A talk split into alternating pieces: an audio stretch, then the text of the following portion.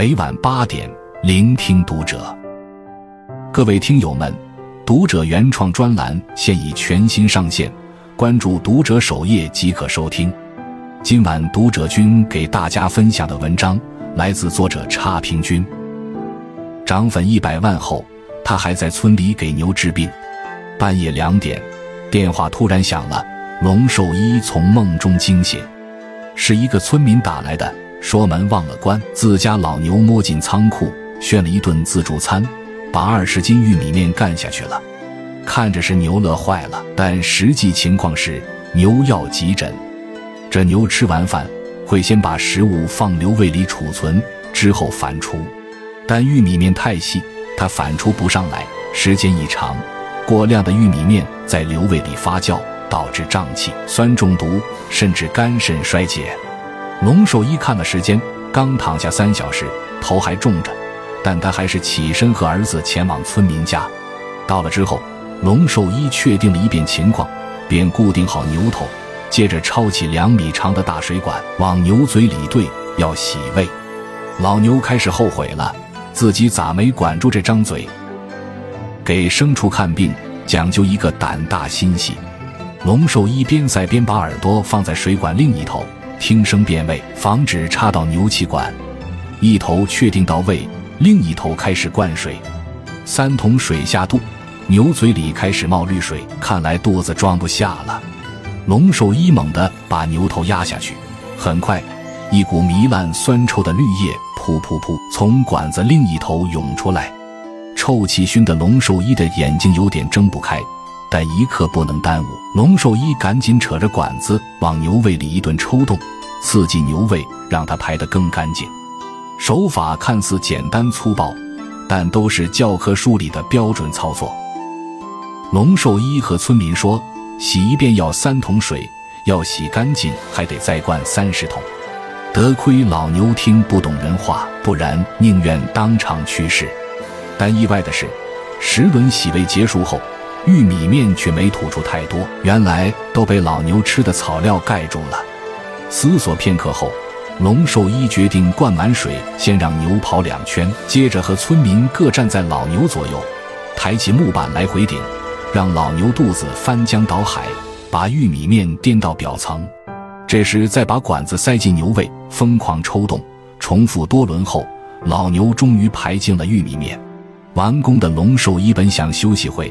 但此时已是凌晨五点，这是他的出诊时间。村民的电话一个接一个打过来，有的牛要生了，有的猪发烧了，有的马不吃草了。龙兽医用手臂擦擦额头，拧了下外套上的臭水和汗水，便和儿子开车前往下一家。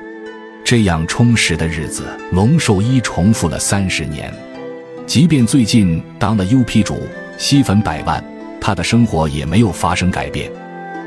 时间回到三个月前，龙兽医的儿子回到东北老家，做了个决定，拍下父亲的出诊日常发到网上。让人没想到的是，父亲的视频很快就火了。给老牛洗胃的视频在 B 站就有六百多万的播放量，粉丝数也蹭蹭涨，马上要破一百万了。接地气。是他们视频的最大特色。邻居家的看门狗下巴合不上了，龙兽医徒手图脚硬掰了回来。视频播放量五百万。养殖户家的母牛难产，牛仔出不来，龙兽医和大伙合力扯犊子。视频播放量二百万。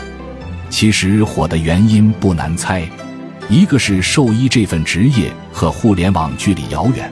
大伙接触不多，好奇心强。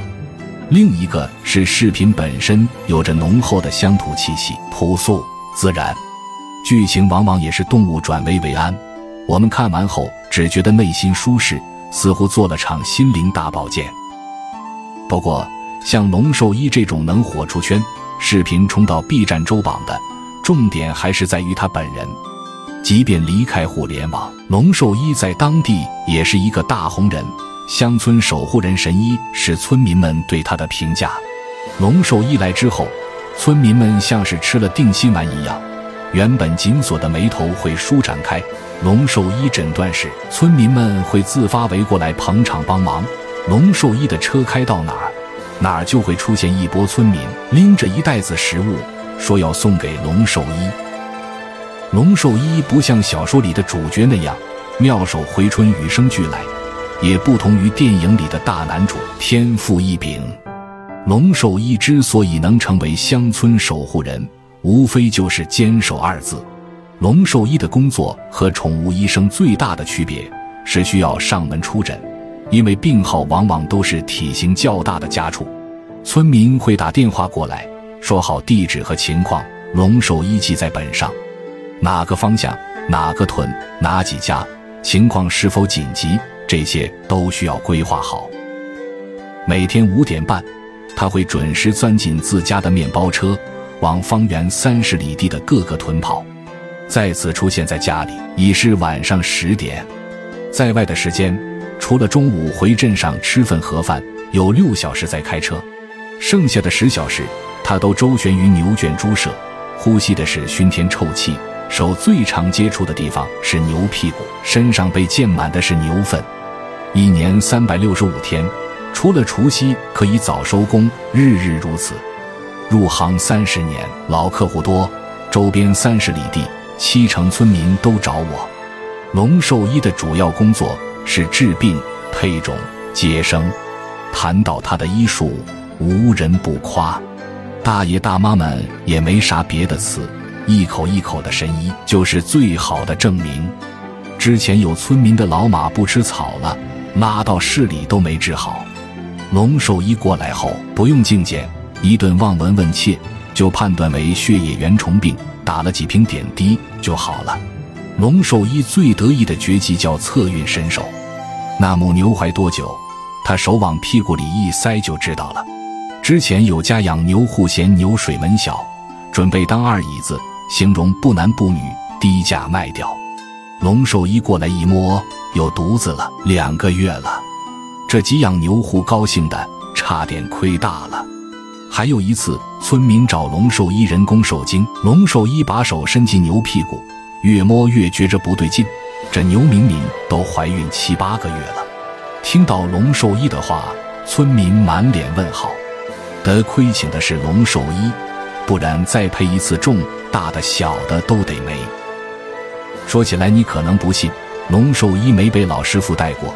医术基本是自己摸爬滚打练出来的。一开始他也是毛头小子，也给牲畜看错病。职业高中学习两年，实习一年，龙医生便开了小诊所。那会有村民把牛牵过来看病，他瞅着啥都像，一会像牛胃积食，一会像酸中毒，一会又像感冒发烧。当时他只能先灌点药缓解下，然后再回去翻书看看。所谓理论结合实践。龙兽医的医术也是在三十年里一天天精进起来的。相比于医术，龙兽医觉得医德更重要。刚做兽医那几年，曾有人考验他，让他上门看看牛配种有没有，有就给他两百，没有就不给钱。龙兽医摸了下说没有，那个人笑了，因为他知道没有。他跟龙兽医说：“你要说有，我也会给你二百。”但以后咱俩就不能合作了。龙兽医失去的是二百元，得到的是口碑和信任。医生以德为先，治不好的就说治不好，能一天治好的，那肯定不能拖三天治。龙兽医说他现在就算不忙，也不会随便去亲戚家串门打打牌啥的，他就待在村里，随时准备出诊。这主要因为一件事。有一年，龙兽医身体不舒服，去市医院做检查。项目做到一半，同村老李突然打电话说自家老牛分娩了，子宫扭转难产。龙兽医一时半会赶不回去，但情况紧急，就托了一个同行去看看。后来龙兽医去老李家拜访，谈到这事时，老李说大的小的都没保住，说着说着眼泪就掉下来了。这些家畜对村民来说就是生活的保障。龙兽医简单算了笔账：一个养殖户养五头母牛，人工受精，怀孕九个半月，下了五头牛犊，再养个半年，每头牛就能卖一万块钱，去掉草料成本四千块，大概剩六千块。一年多时间能赚个三万块钱。这些母牛呢，原本能卖两万块钱，要是病死了，就只能卖一万块，亏得钱相当于一年白干。看到老李老泪纵横，龙寿一打心里觉得很愧疚。自那天起，他就决定没啥事，坚决不出门，滴酒不沾，时刻保持着能出诊的状态。保持状态还不够，只要村民喊天气再恶劣，龙寿一都随叫随到。有次冬天温度很低，龙寿一骑摩托出诊，脚冻得没知觉，下来跺跺脚再骑。收工回家后，发现脚冻出两个大泡。还有一次刮大风，龙寿一骑到一半，头顶一棵大树咔咔折了，差两米远就把它砸了。一次下大暴雨，眼前一片白茫茫，完全看不清。龙寿一想等雨小了再走，结果雨停了才发现，眼前的桥都被雨冲断了。刚当兽医那年，有村民打来电话找他出诊，距离很远，雨下得很大。龙兽医硬是骑到了村民家，看到龙兽医后，村民一脸惊讶：“哎呀，这孩子，我寻思着你都不能来了，下这么大雨，我听你电话里着急，我肯定的过来。”自那以后，那位村民成了龙兽医的宣传员，一传十，十传百，龙寿一的口碑也渐渐立了起来。三十年如一日，这些事村民也都看在眼里。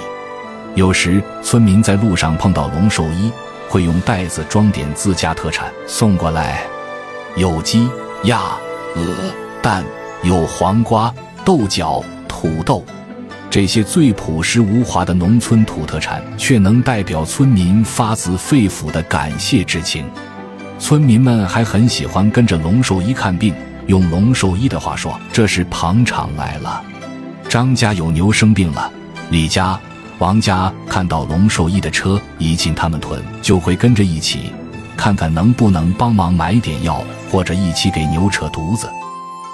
当被问到是否考虑过退休，龙兽医笑了笑：“不退休。再说想退休，村民也不干啊。